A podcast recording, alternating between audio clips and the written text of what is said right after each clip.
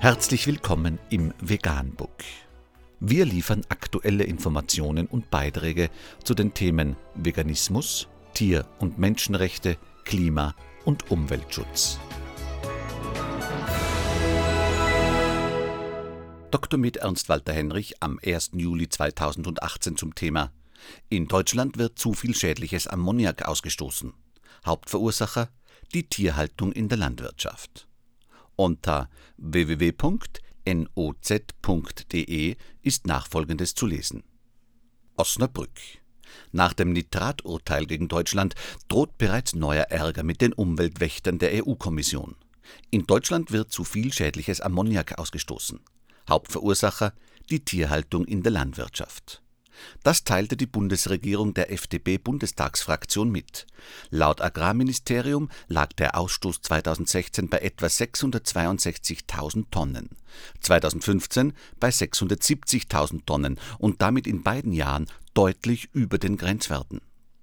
Eine Sprecherin der EU-Kommission stellte auf Anfrage unserer Redaktion fest, Deutschland hat Maßnahmen zur Reduzierung der Ammoniakemission angekündigt, die jedoch bisher nicht zu einem Rückgang der gemeldeten Gesamtemissionen geführt haben. Die Europäische Umweltagentur wertet laut Kommission derzeit die 2016er Werte der Mitgliedstaaten aus. Fest steht, fünf Staaten, darunter Deutschland, haben erneut die Grenzwerte überschritten. Um wie viel genau wird noch errechnet? 2015 waren es 38 Prozent Ammoniak zu viel, der letzte Platz in Europa. Tatsächlich ist der deutsche Ausstoß in den vergangenen Jahren eher gestiegen. So lag der Ausstoß 2005 noch bei 625.000 Tonnen, schreibt die Bundesregierung. Gelingt eine Reduktion nicht, droht ähnlicher Ärger wie bei Nitrat. Die EU-Kommission könnte ein Vertragsverletzungsverfahren gegen Deutschland einleiten. Auf Nachfrage heißt es dazu in Brüssel kurz und knapp, wir spekulieren nicht. Nitrat und Ammoniak stammen überwiegend aus der Landwirtschaft. Die Bundesregierung führt den Ammoniakausstoß zu etwa 95 Prozent auf den Agrarsektor zurück. Der Stoff kommt beispielsweise mit der Stallluft oder beim Düngen mit Gülle oder Gärresten aus Biogasanlagen in die Umwelt. Hier nimmt das Ammoniak Einfluss auf Ökosysteme. Erst im Mai hatte der Bundestag mehrheitlich eine Verordnung erlassen, die 1 zu 1 Reduktionsziele der EU umsetzt. Bis 2030 muss jetzt der Ammoniakausstoß hierzulande um 29 Prozent im Vergleich zum Wert von 2005 gesenkt werden, nach jetzigem Stand also auf 444.000 Tonnen. Die FDP hatte dagegen gestimmt. Abgeordneter Karl-Heinz Busen sagt, die Vorgaben werden viele ehrbare Landwirte ruinieren. Er verweist auf hohe Anschaffungs- und Betriebskosten von Filteranlagen, die Ammoniak aus der Stallluft waschen. Für große Ställe sind solche Filter bereits in Niedersachsen, Nordrhein-Westfalen, Schleswig-Holstein und Thüringen vorgeschrieben. Die Effizienz beziffert die Bundesregierung mit 70 Prozent. Schleswig-Holsteins Umweltminister Robert Habeck sprach unterdessen von einer großen, aber auch notwendigen Aufgabe. Die Ammoniakeinträge in die Umwelt seien deutlich zu hoch. Die Bundesregierung müsse zügig Gegenmaßnahmen umsetzen. Am Ende zeigt uns auch dieses Problem, dass wir nicht darum herumkommen werden, uns die Frage zu stellen, in welchem Umfang Tierhaltung in Deutschland möglich ist, ohne die Umwelt über Gebühr zu belasten, sagte der Bundesvorsitzende der Grünen. Udo Hemmerling, Vizegeneralsekretär des Bauernverbandes, warnte, es muss vermieden werden, dass die vorgesehenen Reduktionsziele den Strukturwandel in der Landwirtschaft beschleunigen und zur Verlagerung der Tierhaltung ins Ausland führen.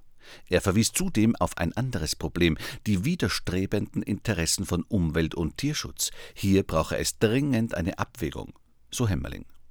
Will ein Bauer beispielsweise einen offenen Schweinestall bauen, bedeutet das zwar potenziell bessere Lebensbedingungen für die Tiere, aber auch höhere Ammoniakbelastung der Umwelt.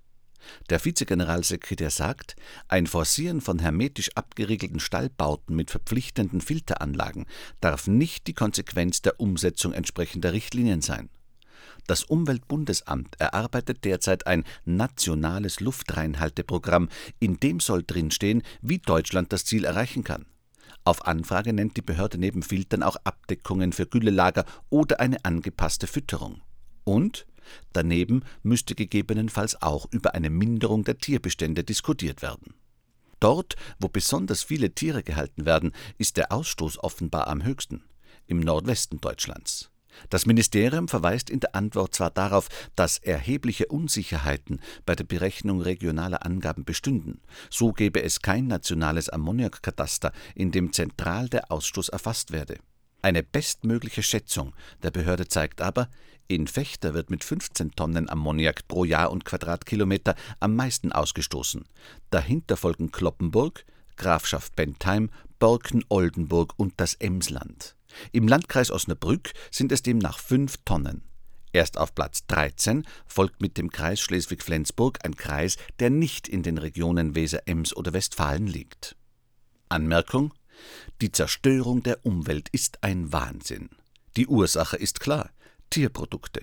Die gesundheitlichen Schäden durch Tierprodukte sind nachgewiesen. Jetzt fabuliert man als angebliche Lösung über Filteranlagen.